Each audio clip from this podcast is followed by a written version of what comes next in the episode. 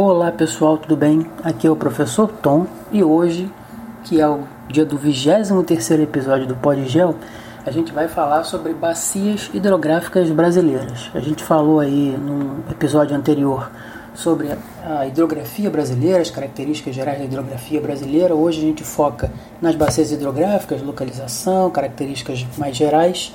Mas antes, eu queria só agradecer né, ao retorno que a gente está tendo aqui né, no Podgel e fico feliz em saber que está ajudando de alguma forma a vocês, as pessoas. Né? Isso dá força para a gente continuar seguindo. Valeu, muito obrigado e vamos lá. Bacias hidrográficas. Mas afinal, então, né, o que é uma bacia hidrográfica? A gente pode definir a bacia hidrográfica como toda a área em que as águas superficiais escorrem em direção ao leito de um rio pela força da gravidade. Em síntese, uma bacia hidrográfica corresponde a uma área drenada por um rio e os seus afluentes. É, é importante a gente destacar que dois aspectos são fundamentais para a constituição das bacias hidrográficas: o relevo e a hidrografia. Tá? No Brasil, os rios estão distribuídos em 12 regiões hidrográficas, né, divididas em bacias com rios de grande vazão e microbacias do litoral brasileiro, formadas por rios com pequena vazão e extensão. Vamos a elas? Então, né, a gente começa falando né, da bacia hidrográfica amazônica, né, que é formada pelo rio Amazonas e seus afluentes. Ocupa uma área de 3.843.402 km, o que corresponde a 44,63% do território nacional. Olha só, né? quase metade do território brasileiro. É, ela está espalhada entre os estados do Acre, do Amazonas, do Amapá, Rondônia, Roraima, Pará e Mato Grosso. O Amazonas é o maior rio do mundo em volume de água e em extensão. E entre os seus afluentes na margem direita, a gente pode citar os rios Javari, Juruá, o Jutaí, Purus, o Madeira, Tapajós e o Xingu. Já na margem esquerda, né, sem dúvida nenhuma, o mais conhecido é o Rio Negro, né, e também a gente pode falar né, os rios Içá, o Japurá, Trombetas e o Jari.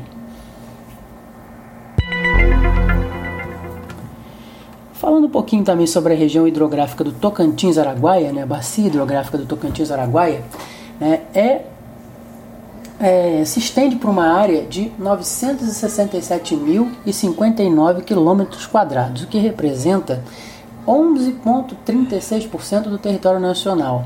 Né, está aí distribuída entre os estados de Goiás, Tocantins, Pará, Maranhão, Mato Grosso e o Distrito Federal. Na região do Tocantins, né, com uma extensão de 2.600 quilômetros, o rio Araguaia ele abriga a maior ilha fluvial do mundo, que é a ilha do Bananal. Os principais afluentes da bacia do Tocantins-Araguaia são os rios Formoso, Garças, Bagagem, Tocantinzinho, Paraná, Manuel Alves Grande, Rio Sono e Santa Teresa.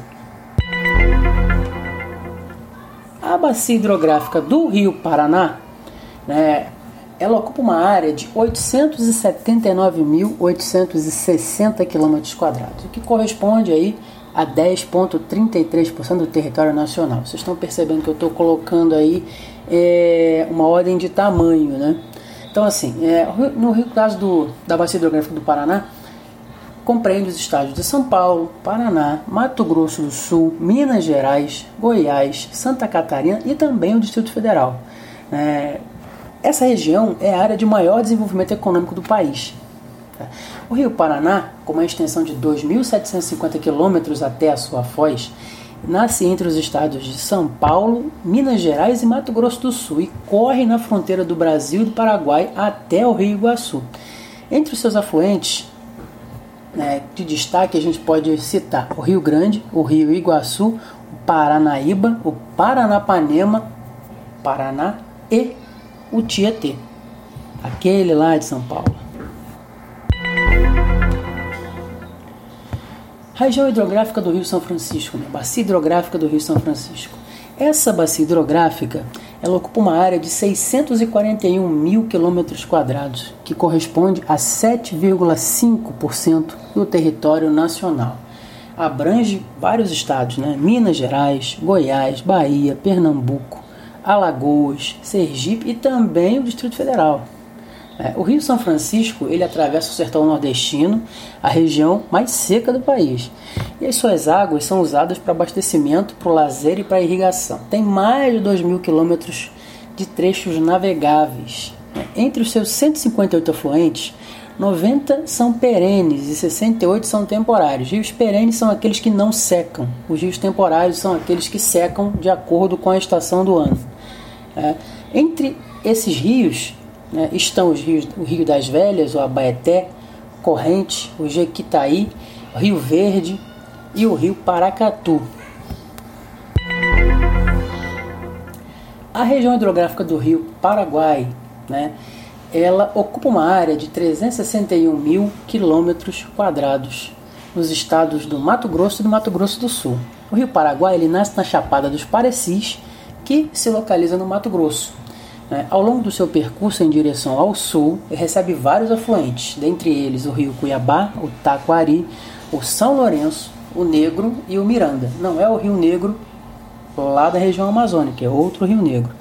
É, o rio atravessa o Pantanal Mato Grossense, considerado uma das maiores áreas úmidas contínuas do planeta.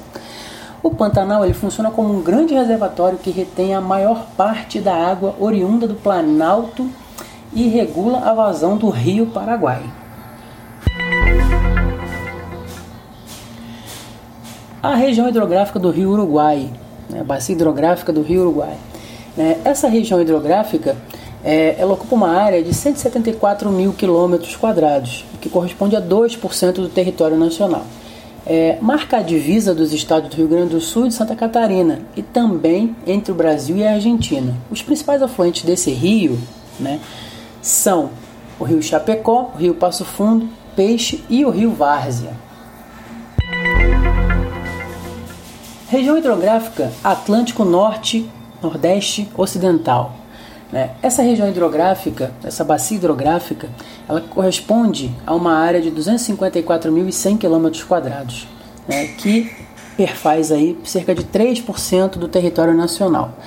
Compreende o estado do Maranhão e uma pequena porção do Pará, é, fazendo parte dessa região, dessa região hidrográfica, né, os rios Gurupi, Turiaçu, Pericumã, Mearim e Tapecuru. Bem, região hidrográfica do Atlântico Nordeste Oriental. Essa região hidrográfica, essa bacia hidrográfica, ela ocupa uma área de 287 mil quilômetros quadrados, que corresponde a 3,3% do território nacional está compreendida ali entre os estados do Ceará, do Rio Grande do Norte, da Paraíba, Pernambuco e Alagoas. É, essa região apresenta baixa disponibilidade hídrica, né, de água, né, e principalmente no período de estiagem. Né. Os rios aí que a gente pode destacar são o Capibaribe, o Paraíba, o Jaguaribe e o Acaraú. Região hidrográfica do Parnaíba, né? Essa região hidrográfica, essa bacia hidrográfica, né, ela ocupa uma área de 344.112 km, o que corresponde a 4% do território nacional. Está ali localizada entre os territórios do Piauí, do Maranhão e do Ceará. Tá? A maior parte dos seus afluentes são perenes, ou seja, rios né, permanentes, e são supridos por águas pluviais. Águas pluviais são águas vindas né, da chuva e subterrâneas também.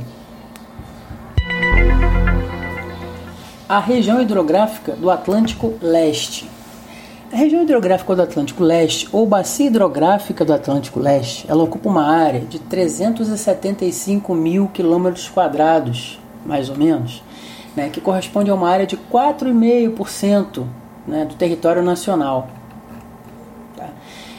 ela compreende parte dos estados de Sergipe, da Bahia, Minas Gerais, Espírito Santo e entre os principais afluentes né, estão o rio Paraguaçu, o São Mateus, o rio Pardo, o rio Salinas, o rio Contas, o Jequitinhonha e o Mucuri. gente também tem aqui né, a região hidrográfica do Atlântico Sudeste, né, bacia hidrográfica do Atlântico Sudeste. É, essa bacia hidrográfica ela ocupa uma área de 230 mil quilômetros quadrados, que corresponde a 2,7% do território nacional, e está disposta aí entre os estados do Espírito Santo, Minas Gerais, São Paulo e o litoral do Paraná. seus principais rios são o Paraíba do Sul e o Rio Doce. Rio Doce, aquele mesmo que foi trucidado pelo desastre ambiental de Mariana, quer dizer, da Vale, das Vale Samarco em Mariana. E finalizando, a gente tem também aí a rede hidrográfica, né, a região hidrográfica do Atlântico Sul. Tá? Essa bacia hidrográfica ela ocupa aí uma área de 185 mil quilômetros quadrados, o que corresponde a 2% do território nacional, mais ou menos. É, ela tem início na divisa dos estados de São Paulo e do Paraná e se estende até o Arroio do Chuí, no extremo norte, no extremo sul, desculpa, do país. É, compreende os estados do Paraná, Santa Catarina e Rio Grande do Sul. Na região predominam rios de pequeno porte que escoam diretamente para o mar. Com exceção dos rios Itajaí e Capivari, em Santa Catarina, que apresentam maior volume d'água, são encontrados rios de grande porte, como Taquariantas, o Jacuí, o Vacacaí e o Camaquã.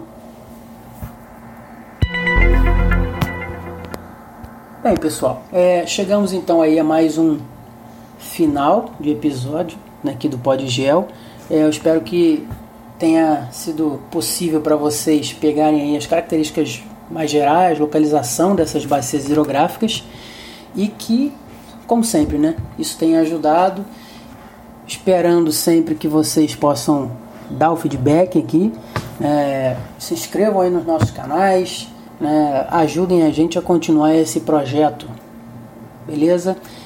E no mais, espero que todos estejam bem Seguimos. Até o próximo episódio. Abraço em todos.